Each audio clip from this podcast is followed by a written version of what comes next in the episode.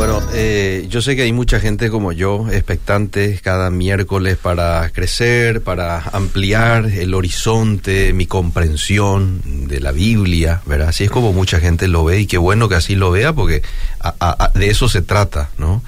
Y una vez más agradecemos mucho la, el esfuerzo, la disponibilidad que pone aquí el querido Alejandro para estar con nosotros todos los miércoles. ¿Qué tal Alejandro? ¿Cómo te va?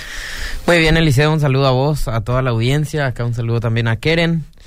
Y estamos hoy ya para hablar de Josué.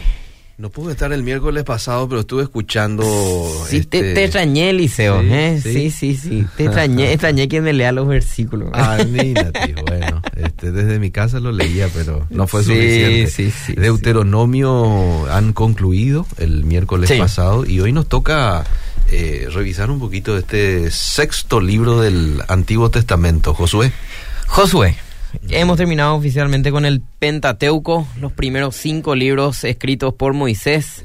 La Torah. Para la Torá para los judíos y hoy vamos a empezar entonces con eh, los libros que nosotros llamamos históricos, ¿sí? Que abarcan desde eh, Josué y van hasta Segunda de Reyes. Bien. Así es que vamos a vamos a hablar un poco de Josué, pero el, Josué es una continuación todavía del Pentateuco. Eh, recordemos que el pueblo de Israel eh, habíamos estudiado que al, al pie al pie del río Jordán el, el pueblo de Israel había recibido la el Deuteronomio, la segunda ley, la repetición de la ley por parte de Moisés antes de su muerte. Toda una generación había pasado porque habían pecado en el desierto. Ellos habían dudado de que Dios iba a ser fiel en darles la tierra prometida. Y entonces es ahí donde sucede que eh, Dios se enoja con ellos, les castiga y dice que toda esa primera generación que salió de Egipto iba a tener que morir primero antes de que el pueblo pueda entrar. Así que 40 años tuvo que esperar a Israel y luego al pie del Jordán se cumple la promesa, pero no con Moisés, que también había cometido un pecado y no podía introducir al pueblo de Israel adentro de la tierra prometida. Así que llegamos a su sucesor, Josué. Josué es quien había de cumplir las promesas que Dios había hecho a Abraham en, Abraham en Génesis 12.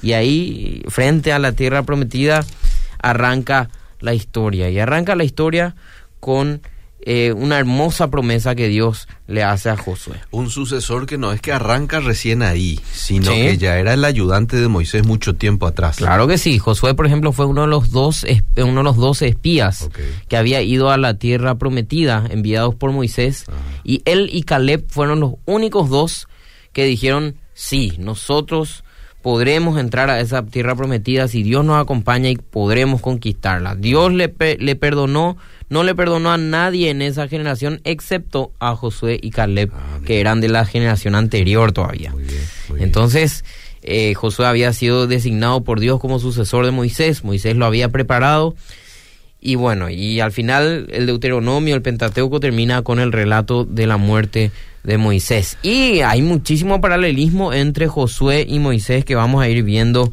enseguida. Vos sabés que hoy me preguntó alguien, ¿por qué no fue el sucesor de Moisés uno de sus hijos? El sucesor de, sí, de Sí, Moisés. sí, interesante pregunta.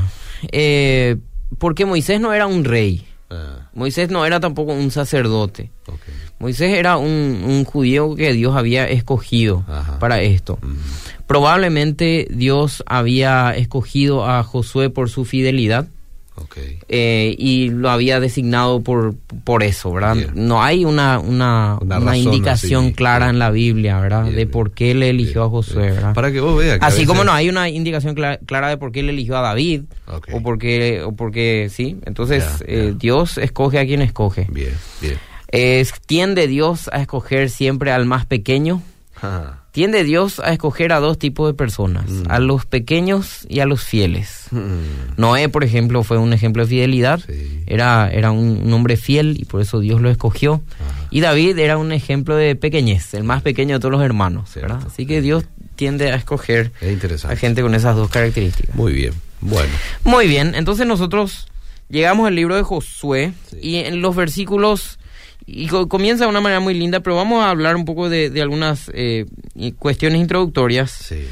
El libro es se llama Josué Mm. en la en la en la forma hebrea, luego también se llamó Josué, Ujú. Yeshua, que es lo mismo que Jesús traducido al griego. Así que eh, temas principales del libro se trata de la conquista y la eh, distribución de la tierra prometida por Dios a, a- Abraham. El género del texto es narrativo, así como eh, casi todo el Antiguo Testamento vimos que eh, sí, eh, Deuteronomio tiene forma de pacto y partes del Levítico también tiene forma de texto legal, texto jurídico, ¿verdad? Pero Josué es un, un libro eminentemente narrativo, pero tiene una particularidad, es una narración épica. Ah, ¿Qué es eso? Narración épica es una narración eh, de victorias militares. Entonces, eh, Moi- eh, Josué tiene algunas, algunas, algún lenguaje hiperbólico, le llamamos nosotros. Sí. Y los que ah, por ahí recuerdan su clase de castellano en la escuela van a recordar lo que es una hipérbole, ¿verdad? Que es una exageración. Sí, ¿Se acuerdan? que siempre nos salía en el examen de castellano. Muy bien. Tiene un lenguaje hiperbólico. No le van a dejar con vida a nadie, por ejemplo. No le va exactamente. Eliseo es un gran maestro de la Biblia también, ya, ¿verdad? Así sí, que, estoy él, aquí no, no, eh, con tantos años de experiencia, con todos los estudios que tenés.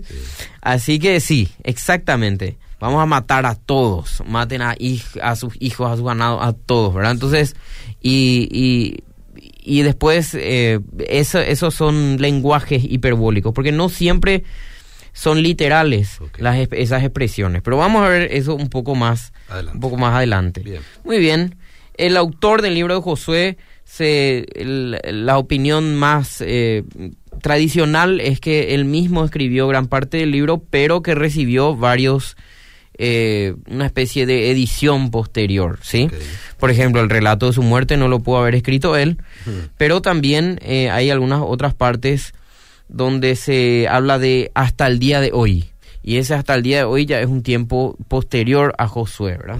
Pero mayormente la tradición está de acuerdo en que Josué mismo fue el autor de este libro. Y algún juez que vino después de él probablemente fue el que hizo los arreglos finales de este texto. Que sí o sí eh, eh, fue escrito antes de la monarquía de Israel, ¿verdad? Por, por los nombres de los lugares. Eh, porque los nombres de los lugares eh, son nombres muy antiguos. Entonces, por eso se, se ha determinado que sí o sí se tuvo que haber escrito antes de la monarquía, o sea, antes del rey Saúl, y lo más probable es que haya sido escrito por Josué mismo. El libro se puede dividir en tres partes. Sí. Eh, la conquista, en primer lugar, la guía hacia la tierra prometida, todo el relato de cómo Israel termina en cruzando el río Jordán, luego la conquista de los territorios, eh, la división del territorio y una exhortación final de Josué al pueblo. Entonces tenemos la guía, bueno, tenemos cuatro partes en realidad, con la, la La guía, sí, la guía es el primero, la guía a- a- hacia, el- hacia la tierra prometida. Luego, eh, la, la conquista del territorio en los capítulos 5 al 12, Sí. del 1 al 5 es la guía hacia la tierra prometida, Las divisiones. ¿sí? Luego, del, del capítulo 6 hasta el 12 van las, las, las guerras, la conquista. Luego hay una larga sección donde está la división de la tierra, ¿verdad? Está Una, di- una, una parte un poco que puede resultarnos un poco aburrida porque tiene su importancia, vamos a hablar de eso después. Y la exhortación final de Josué al pueblo de Israel, ¿verdad? Así que comienza, comienza con los preparativos eh, Para- para, la- para el cruce del Jordán en realidad, ¿verdad? Y, y muy interesante lo que Dios le habló a Josué Mm. en el principio que está en los en los versículos, capítulo 1, versículos 5 al 9, si puedes acompañarnos en la lectura. Nadie te podrá hacer frente en todos los días de tu vida. Como estuve con Moisés, estaré contigo, no te dejaré ni te desampararé. Esfuérzate y sé valiente porque tú retirarás o repartirás a este pueblo por heredad la tierra de la cual juré a sus padres que la daría a ellos. Solamente esfuérzate y sé muy valiente para cuidar de hacer conforme a toda la ley que mi siervo Moisés te mandó. No te apartes de ella, ni a diestra ni a siniestra, para que seas prosperado en todas las cosas que emprendas. Nunca se apartará de tu boca. Vamos hasta el 9. Sigo. Nunca se apartará de tu boca este libro de la ley, sino que de día y de noche meditarás en él, para que guardes y hagas conforme a todo lo que en él está escrito. Porque entonces harás prosperar tu camino y todo te saldrá bien. Mira que te mando que te esfuerces y seas valiente, no temas ni desmayes, porque Jehová tu Dios estará contigo en donde quiera que vayas. Dios le establece a Josué algunas claves que, que debemos tener en cuenta para todo el libro. En primer lugar, le dice que como estuve con Moisés, yo estaré contigo, ¿verdad? Nadie te podrá hacer frente, así como nadie le pudo hacer frente a Moisés. Y hay grandes paralelismos entre Josué y Moisés. Josué abre el río Jordán, así como eh, Moisés habría, había abierto el mar de cañas. Josué hace pasar a Israel a través del río. Josué vence muchas batallas, así como Moisés lo había hecho antes con, la, con, lo, con el pueblo de Israel. Josué le repite la ley y hace el llamado al pueblo de Israel a obedecer a Dios, así mismo como lo había hecho Moisés. Entonces, Josué era un poco una continuación de lo que fue la figura de Moisés para el pueblo de Israel. Él es el nuevo Moisés, por decir de alguna manera, ¿verdad? Les llama a obedecer la ley como él lo hizo. Y eso es lo que hace en el capítulo 1.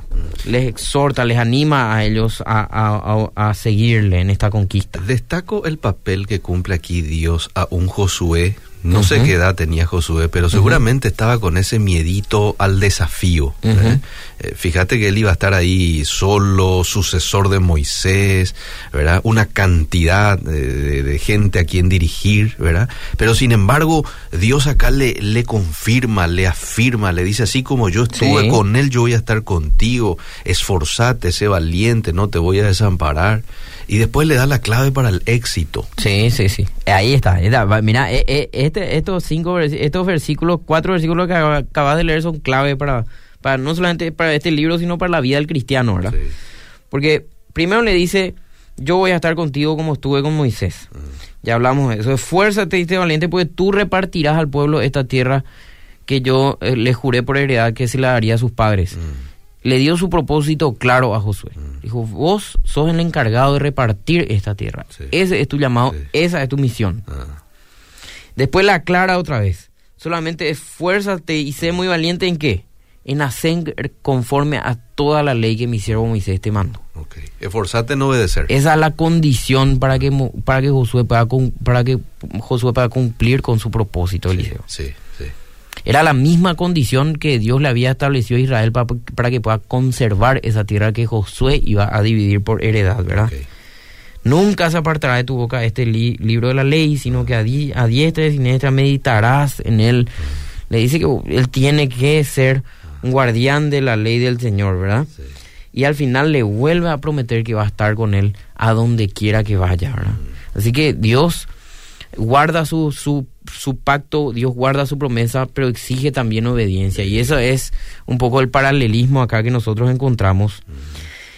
Y acá encontramos la historia, eh, luego vamos avanzando en la historia, Josué hace una arenga al pueblo de Israel para conquistar la tierra y envía espías a Jericó, así mismo como lo había hecho Moisés. Moisés. Estos dos espías se van y se encuentran con Rahab, ¿verdad? Y ahí ella se convierte y es muy interesante que quisiera que leas por favor el capítulo 2, versículo 8 a, hasta el 11, vamos. Antes que ellos se durmiesen, ella subió, sí. subió al terrado y les dijo, sé que Jehová os ha dado esta tierra porque el temor de vosotros ha caído sobre nosotros y todos los moradores del país ya han desmayado por causa de vosotros. Atendé esta parte del liceo, versículo 10, Por- muy clave. Porque hemos oído que Jehová hizo secar las aguas del mar rojo delante de vosotros cuando salisteis de Egipto, y lo que habéis hecho a los dos reyes de los amorreos que estaban al otro lado del Jordán, a Seón y a Oc, a los cuales habéis destruido. Oyendo esto, ha desmayado nuestro corazón, ni ha quedado más aliento en hombre alguno por causa de vosotros, porque Jehová vuestro Dios es Dios arriba en los cielos y abajo en la tierra. Muy interesante que en medio del relato de, de, de la, en- del cruce del río Jordán, de la conquista de la tierra, se mete la historia de Rahab. Sí. Y fíjate el detalle del versículo 10, es que todos los pueblos ya tenían ya habían escuchado de Dios, del Dios de los israelitas. Okay. Fíjate que Dios le escogió a los israelitas para qué, Eliseo. Dios le escogió a los israelitas para darse a conocer a todas las naciones. Ajá. Las naciones ya le conocían a Dios. Fíjate que nosotros hemos oído del Dios de Israel que le hizo pasar el mar rojo. Y tenemos miedo de ustedes ahora. O sea que Dios, eh, no es que las naciones circundantes no conocían a Dios. Y esto es importante porque la conquista de Israel no es una conquista nacionalista, sino que es una, una conquista que Dios ordena para condenar a estos pueblos circundantes por sus pecados. Eh, su maldad había llegado hasta un tope. Esto ya lo había prometido Dios en, en Deuteronomio. Okay. Decía que la, iba a condenar la maldad de estos pueblos. Entonces, también se ve acá en la historia de Rahab que no se trata de que Dios solamente aprecia al pueblo de Israel. Rahab era una ramera de los cananeos, era una mujer de mala vida. Y, y aún así, Dios la, la tiene misericordia de ella y tanto así que es nombrada después en el libro de Hebreos entre los héroes de la fe. Es que fue muy estratégica también. Fíjate el 12. Os ruego Sí. pues ahora que me juréis por Jehová que como yo he hecho misericordia con vosotros, así la haréis vosotros con la casa de mi padre, Sí. de la cual me daréis una señal segura, ¿verdad? Y eh, fue estratégica. está Fue estratégica, pero tuvo fe en qué? Que el Dios de Israel era el Dios más poderoso. Y en que el Dios de Israel le iba a perdonar, iba a tener misericordia de ella. Y por eso ella es nombrada entre los héroes de la fe. Muy bien. Muy en, en Hebreos 11, ella es nombrada con Abraham, con Moisés, con Sansón, con todo- todos los grandes. Con, Sí. Bueno, ella está ahí, en esa lista. Ah, mira. Bueno, entonces, eh, muy bien. Luego en el capítulo 3 encontramos eh, la guía hacia, hacia, el- hacia la tierra prometida. Se abre el río Jordán, ¿verdad? Eh, muy bien.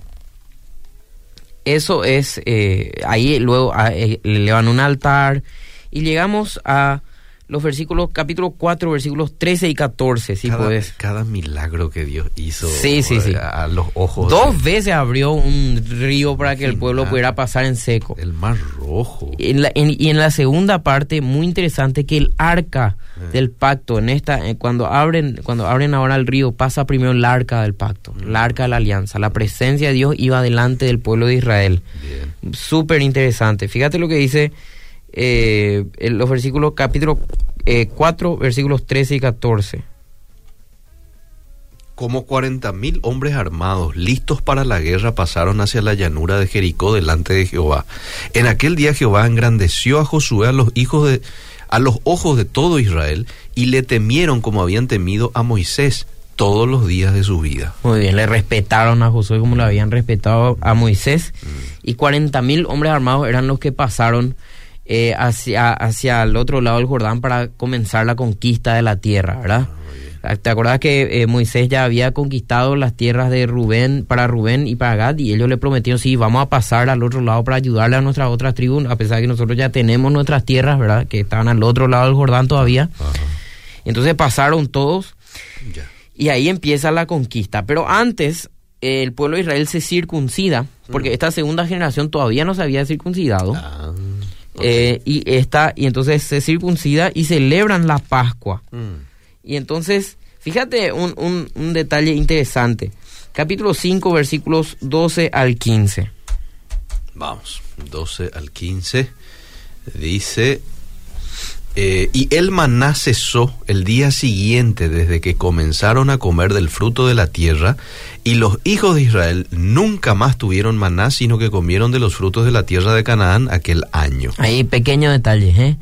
Dios les, dio maná hasta el último día en el desierto, cuando Wow. cruzaron a la tierra y empezaron a- y, y- y festejaron ahí la Pascua. A partir de ese día, bueno, a partir de ahora, ustedes van a comer de la tierra donde fluye leche y miel, que yo les prometí a su padre que se la daría a ustedes, ¿verdad?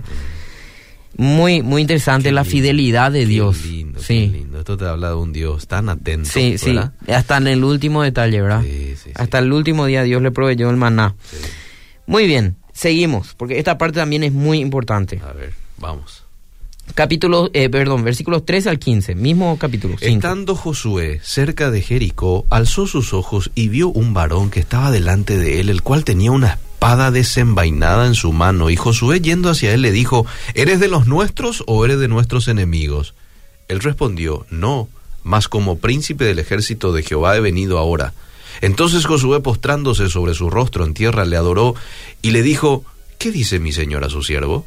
Y el príncipe del ejército de Jehová respondió a Josué, quita el calzado de tus pies, porque el lugar donde estás es santo. Y Josué así lo hizo. Muy interesante que, eh, muy interesante esta, este pedacito de la historia, ¿verdad? Mm. Este pedacito de la historia nos indica varias cosas. Algunos dicen que ese, ese, ese, esa- ese personaje era un ángel, ¿verdad? Mm. El, el ángel del Señor. Y Josué le pregunta, ¿vos sos de los nuestros o sos de los, de los otros? ¿De, Sí. de qué equipo sos más o menos, verdad? Sí. Y le dicen no, de ninguno. Ah, Otras traducciones dicen de ninguno. ah, Yo no soy ni de ustedes ni del otro equipo, yo soy del Señor. ah. ¿Qué es lo que estaba diciendo acá? Que no es que eh, esta no es una, una pelea de Israel contra los otros. Esta es una pelea de Dios. Ah, No hay un equipo de Israel. Hay un equipo de Dios y un equipo de los que no están con Dios. Mira, Eh, Por eso le dicen ninguno. le pone en perspectiva. Le pone en perspectiva, ¿verdad? No, no, no. Acá no se trata, acá no se trata ni de ustedes ni de ellos. Acá se trata de Dios y lo- de los que están con Dios y los que no están con Él. Y esa es la clave para leer el libro de Josué. Porque no es que muchos ateos hoy así, esa gente que ataca la Biblia, eso dice, no, pero el Dios de usted es un genocida. No, no, no, no. Dios no es que tenía un, eh, un pueblo favorito y a los otros le odiaba, no. Dios condenaba a los pecadores, sean estos israelitas o no israelitas. Muy interesante ese detalle que nos resalta acá, ¿verdad? Este príncipe del ejército de Jehová no habrá sido el mismo Jesús. Algunos, autores dicen que sí, ¿verdad? Difícil saber. Pero sí, la mayoría coincide que es un ángel enviado del Señor. ¿Sabes por qué? Porque él recibe la adoración que le da Josué. Sí, sí. Y sí. cuando Abraham, ¿te acordás? Le quiso adorar a estos ángeles, los ángeles dijeron, no, no, no, no, no. Sí, Ponete sí. nomás otra vez en pie. Sí, ¿Te sí. Eso nomás me hace pensar un poquito, no sé. Bueno, y eh, fíjate que le dice quítate el calzado de tus pies porque está en el lugar, el lugar donde está es santo, ¿verdad? Eh, muy parecido otra vez a lo que sucedió con Moisés, en, frente a la zarza ardiente, donde la presencia misma de Dios estaba frente a él, ¿verdad? Sí. O sea que en ese lugar, con ese varón, estaba la presencia del Señor. Eso es lo que podemos asegurar Muy bien. desde el punto de vista netamente eh, contextual. Bien. Ahora, eh, capítulos 6 y 7. Tenemos dos conquistas eh, totalmente diferentes, ¿verdad? La, la- la conquista de Jericó y la conquista de Ai. Mm. H-I-I, ¿verdad? Sí, sí, Hai o sí, Ai. La, la conquista de Jericó es la que todos vimos en la escuela dominical, ¿verdad? Las siete vueltas alrededor y al final gritaron y cayeron los muros, ¿verdad? Mm. Espectacular está esa, esa, esa, esa toma. Pero acá, en el capítulo 6 y el capítulo 7, vemos un contraste Mm, muy fuerte.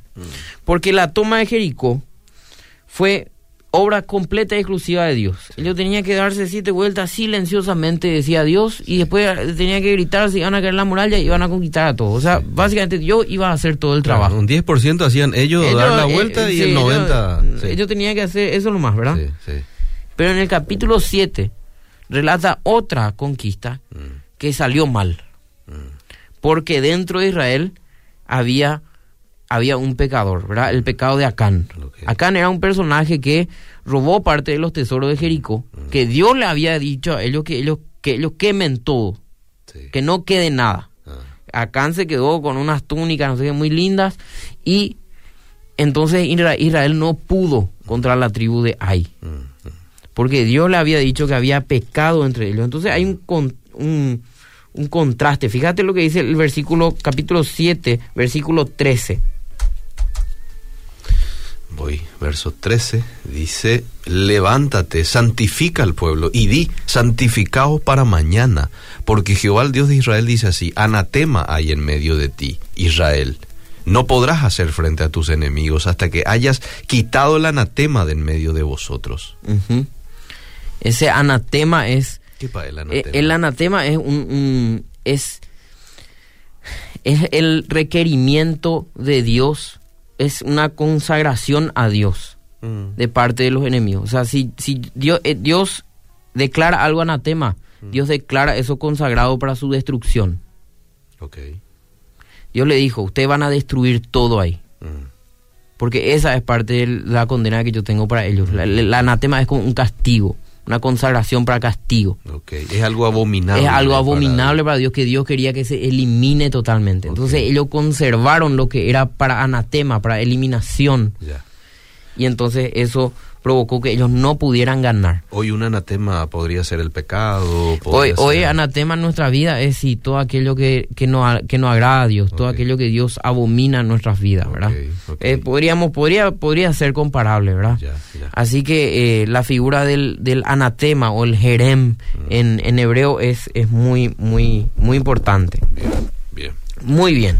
Luego en el capítulo 8 arreglan la situación. Ah, Acán es apedreado y quemado. Fíjate cómo Dios, a, a- cuán, pun- cuán alta es la seriedad del pecado para Dios.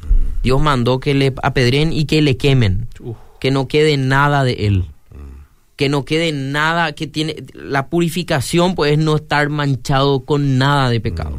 Entonces por ¿Qué eso le Dios- decís a alguien que te pregunta, por ejemplo, al respecto, ¿por qué tanta agresividad de parte de tu Dios en, en Ujú. hacerlo, esto de quemarle y matarle? ¿Por qué actuaba así Dios? A veces con la gente porque saber. no porque Dios había llegado porque nosotros pues nosotros Eliseo tenemos un problema Ah. eh, en la en la en la actualidad nuestro Dios es un Dios de amor y misericordia Sí. pero nuestro Dios es un Dios de justicia también Ok. Josué es la muestra clara Ah. de que nuestro Dios es un Dios de justicia Ah, que Dios no pasa por alto el pecado y abomina el pecado. Ajá. nosotros suavizamos demasiado eso al día de hoy Eliseo. Sí, entonces por eso nos parece- nos choca demasiado. Ah, Pero eh, la- los pecados que cometían estas, estas, esta gente, estos cananeos, eran realmente graves. Eran todo tipo de pe- todos los pecados ellos cometían, desde, desde hijos. idolatría hasta asesinato, abominaciones sexuales, de todo tipo de, de, de pecados. Entonces, sí, sacrificio de niños, todo ese canibalismo, de todo. Entonces este era un pueblo totalmente perdido que Dios ya había decidido condenar. Bien. Y nosotros decimos, ah, bueno, pero con Jesús no es así. No, no, no, no, no. Jesús va a ser no, el, el mismo Dios del Antiguo Testamento es el Dios de hoy. Y Jesús a- en Apocalipsis promete que Jesús va a hacer una, una guerra también contra el pecado. Y va a terminar con la maldad. Así como Dios terminó con la maldad de los cananeos. Jesús en su segunda venida va a venir a terminar con la maldad del mundo, Eliseo. Entonces no es que el Dios de ahora es más suave, más soft que el Dios de, del Va- Antiguo Vamos Testamento. a ver ese lado de justicia. Vamos a ver la lado de- justicia de Dios Ah, eh, en su momento. en su también, con momento otra vez, sí. Mm, ya. Así que no, no, por eso Dios abomina el pecado a tal punto que Él lo elimina completamente. Y probablemente para dejar un precedente también al pueblo de Sí, Israel. sí, ¿verdad? claro. De que con el, con el pecado no se juega, este, y esta es la consecuencia, ¿verdad? De manera que se corte de raíz. Y sí, y también le advirtió al pueblo de Israel que lo mismo pasaría con ellos, Mm. si es que se apartaban de Dios, ¿verdad? Así que eh, los cananeos tenían también la oportunidad de volverse a Dios, Eliseo. Tenemos el ejemplo de Raab que vimos recién. Sí. No es que no tenían la oportunidad, ¿verdad? Entonces, además, este fue un, un castigo que Dios había determinado para este pueblo. Para que sirva de, de sí, así como dijiste, para que sirva de ejemplo. Fue un castigo muy duro, y pero fue un castigo único en la historia. ¿sí? Que, que Dios mandó eliminar a una nación. Ahora hay que entender también que no es que Dios mandó eliminar a toda la nación cananea. Eso es muy importante también que nosotros tengamos en cuenta, Eliseo. Ya.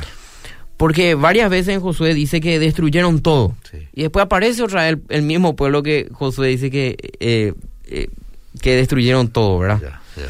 Eh, por ejemplo, Jericó, la ciudad de Jericó, Ah, probablemente era un fortín militar. ajá. Esa muralla, lo que estaba dentro de la muralla probablemente era un fortín militar. Ok.